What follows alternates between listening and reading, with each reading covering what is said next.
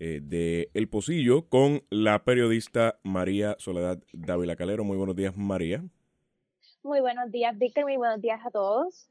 Bueno, comenzamos, comenzamos el día con dos casos adicionales de, de corona, de COVID-19.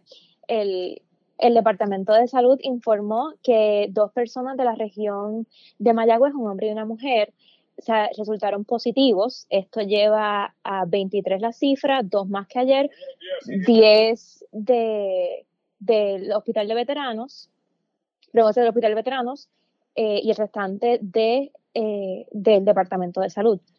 Se han hecho 275 pruebas, 183 han sido negativas y hay 69 a la espera de los resultados.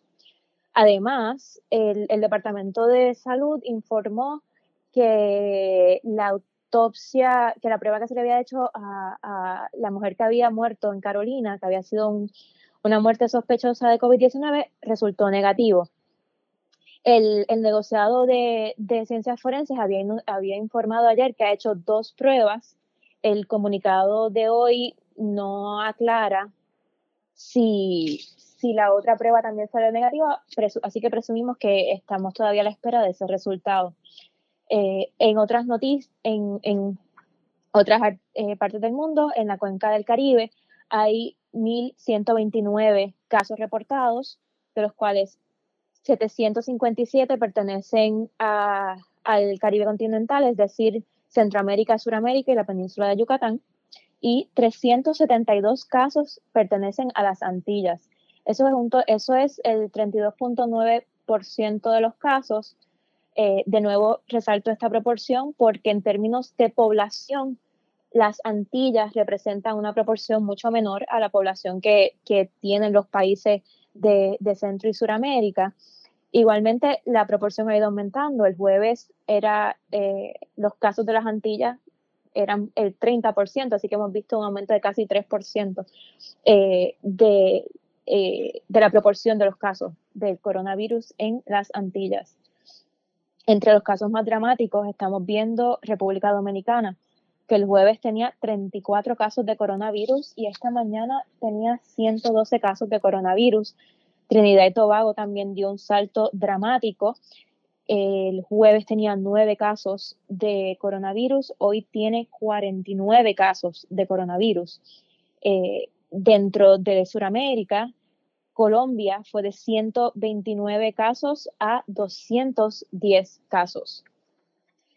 A, nivel mundial, la, Asociación Mundial de la Salud está informando 267.013 casos reportados y 185 países o territorios que tienen algún, eh, algún caso reportado.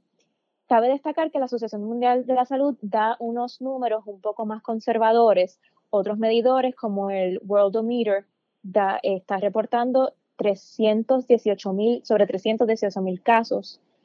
Eh, ya más localizado en Estados Unidos, el New York Times informó que hay más de 24 mil casos, de los cuales eh, más de 10 mil vienen de Nueva York, que es ahora mismo el estado con más casos reportados en segundo lugar está Washington State, que es el, estado que empezó a tener más casos. Eh, terminado ahora con el informe de, contagios, vamos a las noticias eh, que, tenemos para el día de hoy. La Junta de Control Fiscal buscará aplazar proceso de, de aprobación de plan de ajuste de deuda. Eh, la Junta, en un comunicado de prensa en el que argumentó que han ayudado al gobierno a estar preparado, más preparado para poder afrontar esta crisis, eh, indicaron que debido a la incertidumbre de cuánto durará el proceso del COVID-19, presentarán una moción para la aprobación del plan de, para que la aprobación del plan de ajuste de deuda sea pospuesto hasta nuevo aviso. Ok, esta posición de la Junta de Control Fiscal representa un cambio diametral a la posición que había sido eh, la que habían adoptado la semana pasada, ya que la Junta Fiscal se había negado a solicitar extensiones de tiempo, particularmente solicitadas por los retirados. Y, la jueza Taylor Swain también, la mayoría de las, peticiones que, vio la semana pasada fueron denegadas. Eh, El comunicado también dice que se van a estar reuniendo con líderes del gobierno para buscar medidas, pero eh, hace la salvedad que ellos que tienen que ser medidas que ellos entiendan que sean política pública prudente y fiscalmente responsable, eh, que en los pasados años se ha traducido a que sean medidas de austeridad. Adicionalmente, el, en el lado del OPR, el presidente del OPR eh, anunció que le dijo a los, a los rectores que flexibilizarán el proceso para establecer planes de pago de matrícula y que no cobraran recargos, pero eh, no dio moratoria a los pagos pendientes de proceso de, matrícula y el comunicado del comunicado en sí no se desprende si el presidente hizo esto a modo de orden a los rectores o a modo de exhortación. Eh, en el caso de las residencias estudiantiles, se está recomendando a los estudiantes que puedan regresar a sus casas, que regresen en sus casas. Los que tengan que quedarse en las residencias tendrán que eh, mantener ciertas medidas de, seguridad y salubridad establecidas. sobre las clases, las clases que comenzarán el martes 20, eh, de 24 de marzo, perdón, y el presidente, y cito, eh, solicitó a los docentes flexibilidad con aquellos estudiantes que no tengan acceso a Internet o que no estén familiarizados con las herramientas tecnológicas que se utilizarán. Eh, la, próxima noticia que tenemos es de FEMA.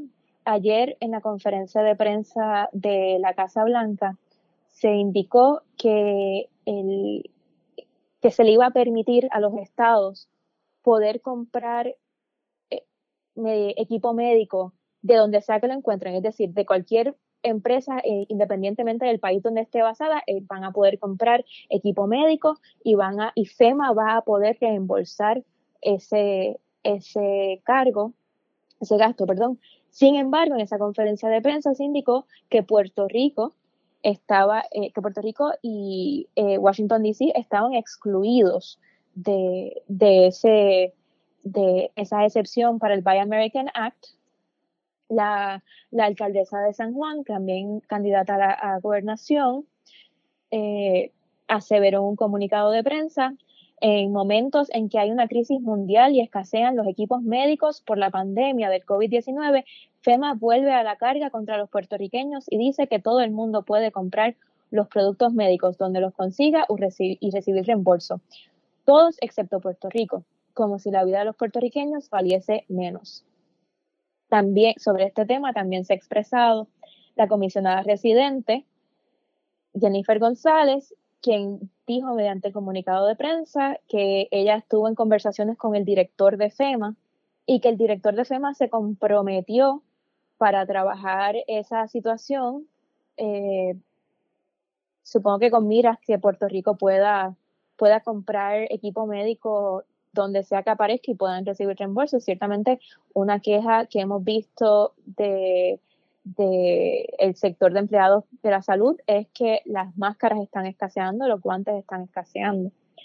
Eh, por último, ayer habíamos mencionado, había, eh, Víctor, habías mencionado el proyecto de Manuel Natal y no habíamos dado unos detalles, así que quería incluir unos detalles de ¿Qué tiene ese proyecto? Manuel Natal presentó el proyecto que tiene la codificación P de la C 2446 por si quieren buscarlo en OSL y establece varias cosas. Es un, proyecto que establece una comisión ciudadana que, se encargue de velar por la transparencia de los procesos y, de los planes que se estén trabajando.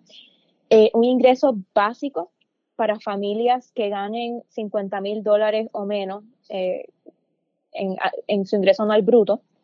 Eh, por ejemplo, una familia con un ingreso anual bruto de 25 mil dólares recibiría un ingreso básico de 500 dólares.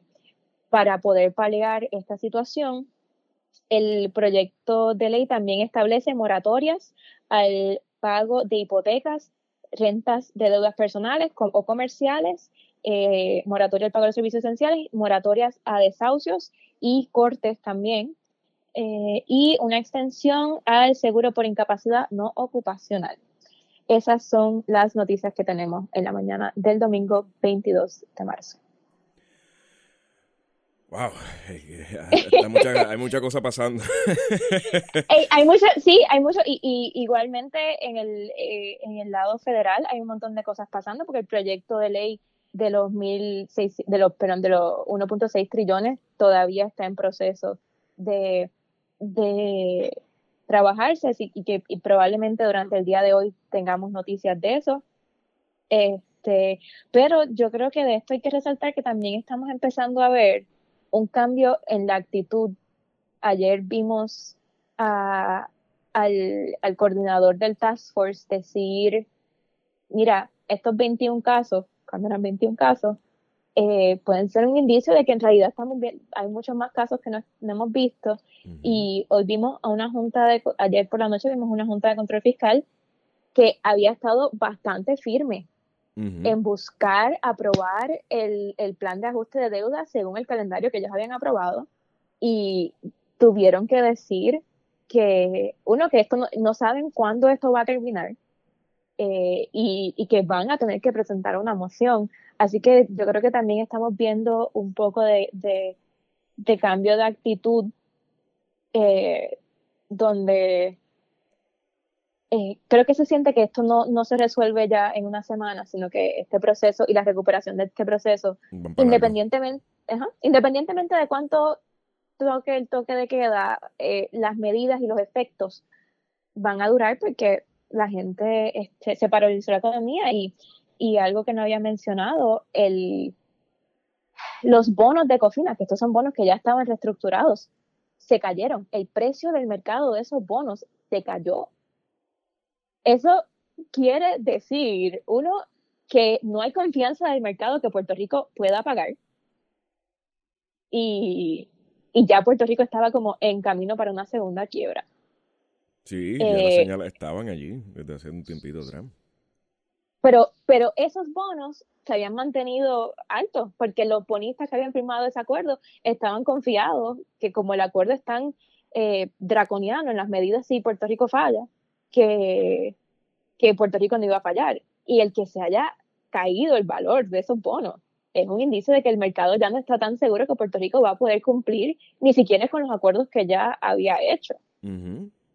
Que, que, eso también va a afectar el, el, proceso, el proceso de deuda y el proceso de recuperación de, de el COVID-19, que se monta el proceso de recuperación de los terremotos, que se monta el proceso de recuperación de María.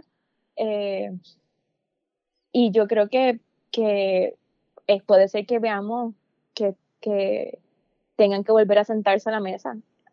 Sí, no lo dudo, no lo dudo. Eh, y evidentemente, yo, yo, la crisis del el COVID, eh, por usar un término no tan apropiado, eh, cogió a todo el mundo con los pantalones abajo. nadie, nadie genuinamente, no, no hay forma, o sea, no había forma ninguna de prepararse para lo que esto de momento trae a la mesa, donde el mundo entero y, todas las economías del mundo se están viendo afectadas y los países tienen que trancar y todo el mundo tiene que decir, espérate, pero ¿qué, es lo que está pasando aquí? Y yo creo que es un indicio de que eso es precisamente así, es el hecho de que hasta la propia Junta de Control Fiscal, que tú muy bien mencionaste, ha sido adamante, referente a, su plan fiscal eh, y, llevar ¿verdad? las cosas a, la fecha. De momento estamos teniéndolo echándose para atrás diciendo, espérate, esto, no sabemos cómo esto va a correr, así que vamos, tenemos que quitarnos. Y, y, eso cambia, y eso es otro tema que podemos discutir si quieres hoy en eh, a las 5, eh, con un poquito más de análisis, con un análisis un poquito más profundo, el hecho de que lo que está sucediendo a nivel mundial con la economía hace que básicamente gran parte del trabajo de la Junta haya sido en vano. Sí, sí, o sea, de nuevo, los bonos de Cofina te habían sido reestructurados y eran lo que, lo que ellos estaban como celebrando y querían conseguir con el, los eh, bonos de obligación general. Y si esos bonos se cayeron, quiere decir que, o sea, ni siquiera lo que ya habías hecho. La gente piensa que, que, que aguanta este cantazo pero también eh, y aquí hay, aquí había una falta de, por usar un término elegante, una falta de prudencia de parte de la Junta de Control Fiscal, porque el acuerdo de Cofina era obvio que no iba a aguantar una, una inestabilidad y Puerto Rico ya estaba inestable antes del COVID-19. Y tenían un calendario bien, eh, bien estricto y, sobre en año, en año electoral. Y cada vez que yo miraba esos calendarios decía, pero es que, eh, es que en año electoral, en medio de primaria, luego en medio, luego a, a, menos de un mes de las elecciones, ¿tú crees que tú vas a poder hacer? No.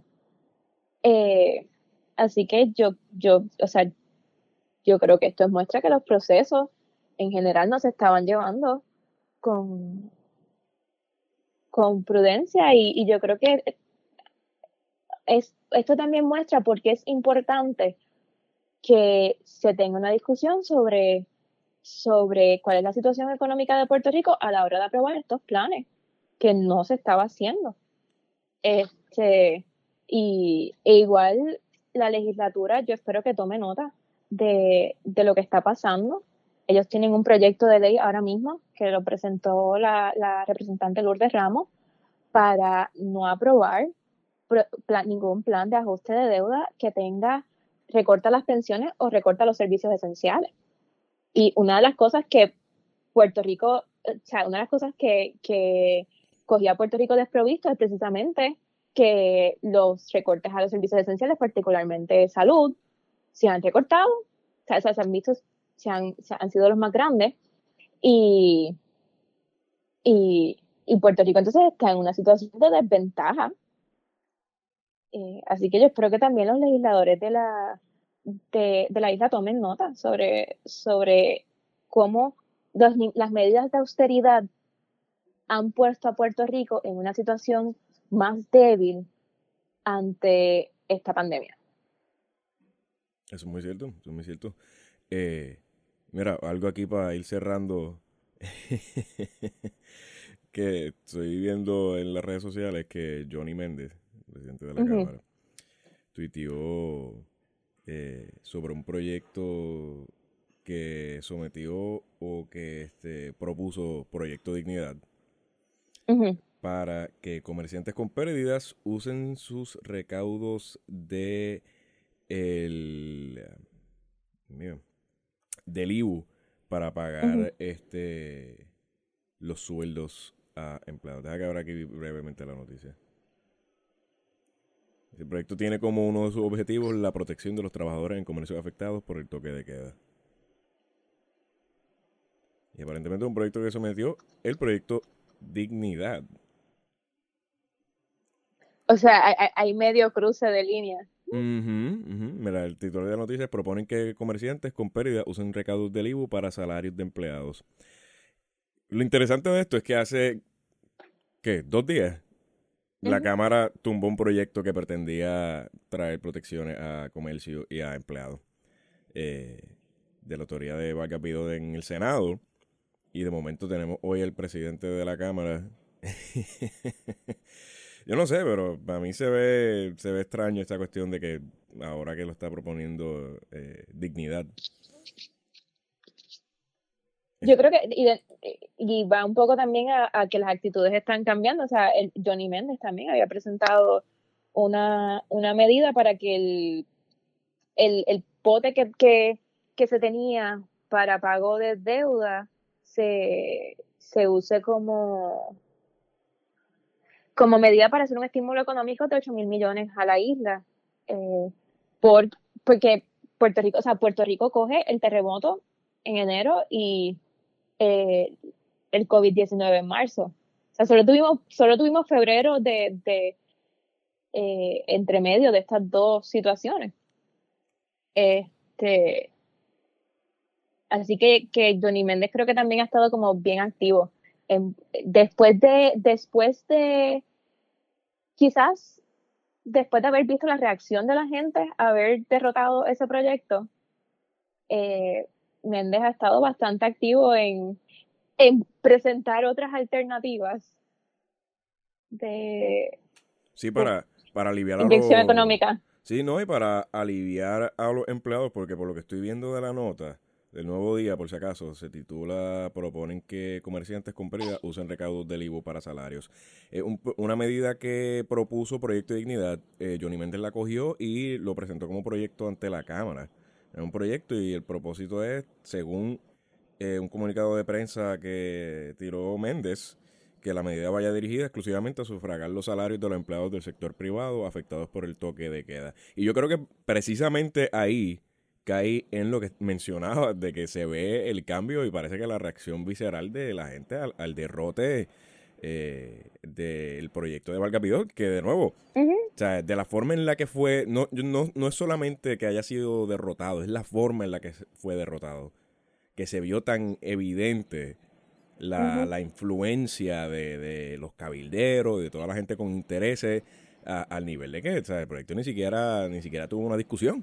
Se llevó a, viva voz y, todo el mundo le votó en contra, excepto creo que fue Natal y, eh, y ya, se murió. Sí, y eh, que, quería recalcar en la, en la noticia de Metro, eh, que son 300 millones de, que irían a la deuda, que irían parte a formar parte del, del paquete. yo, yo, como he mencionado, esto es un cambio de actitud porque yo creo que están viendo que si bien la gente está dispuesta a, a tomar las medidas de, de, distanciamiento social y pueden estar de acuerdo con, eh, con las medidas de distanciamiento social, hay una realidad de no se, no se han aprobado moratorias a los pagos y uno tiene eh, préstamos personales, hipotecas, eh, pagos de tarjeta de crédito que se tienen que hacer. Y eso aumenta la tensión y eso aumenta la... Eh,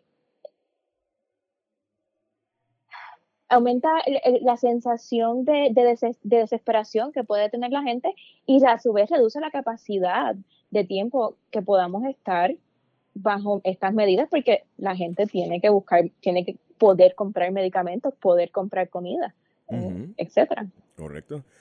Este, pero nada, aquí hay, hay mucha tela para cortar referente a este tema. Estamos viendo cómo eh, los casos de coronavirus han cambiado el panorama mundial eh, y cómo ha continuado en su vida rampante. si juzgamos si juzgamos nada más por lo que pasó en, en nuestras hermanas islas caribeñas, ya Puerto Rico no, va a estar lejos de ese escenario porque para los efectos, pues, o sea, son, son países que funcionan de manera relativamente similar eh, en términos de cómo funciona nuestra economía y, nuestra gente. Eh, va, a ser, va a ser interesante ver qué sucede en Puerto Rico estas próximas semanas. Esperemos que no, no, surja nada, que pues, se puedan evitar tragedias, ¿no? Y, la exhortación que siempre se hace es que, lo mismo que estábamos discutiendo ayer, eh, que el gobierno sea transparente con, las medidas y, con la comunicación. Eh, pero nada, a las 5 regresamos con la contienda, un, programa de análisis político. Vamos a estar una hora. Eh, tenemos micrófonos un poquito más abiertos para discutir en términos generales, lo que está sucediendo en el mundo, en Puerto Rico, referente al coronavirus, cómo esto ha cambiado el panorama político mundial, eh, porque la crisis del coronavirus no solamente una crisis de salud, una, una crisis política, ¿no? Eh, muchos gobiernos eh, han tenido, o sea, se, ha prestado para muchos cambios en la forma en la que se hace política pública en Puerto Rico y el mundo. Así que venimos con eso a las 5, no se despeguen de Radio Cuarentena. Ahora venimos con un especial de Salsamonga preparado eh, por el amigo Tito, el Titus en Twitter, lo pueden conseguir por ahí. Eh, su playlist está disponible en Spotify también, se llama Salsamonga. Yo lo voy a estar compartiendo en las redes sociales. Eh, pero mientras tanto, María, muchísimas gracias por ese boletín. Muchas gracias a usted. Y nada, regresamos prontito con más música y más noticias. Esto fue un boletín especial de El Pocillo. Mi nombre es Víctor Emanuel Ramos Rosado. Me consiguen en las redes sociales en Don Víctor Ramos. María. A mí me pueden conseguir en at María Soledad underscore 7. Sí, yo sé que el handle eh, no es el mejor, pero ya hemos pensado en otros handles y no, no encontramos buen hambre. Si tienen propuestas, son estamos abiertos a recibirlas también. Exacto. Así que nada, que tengan todo un muy bonito día.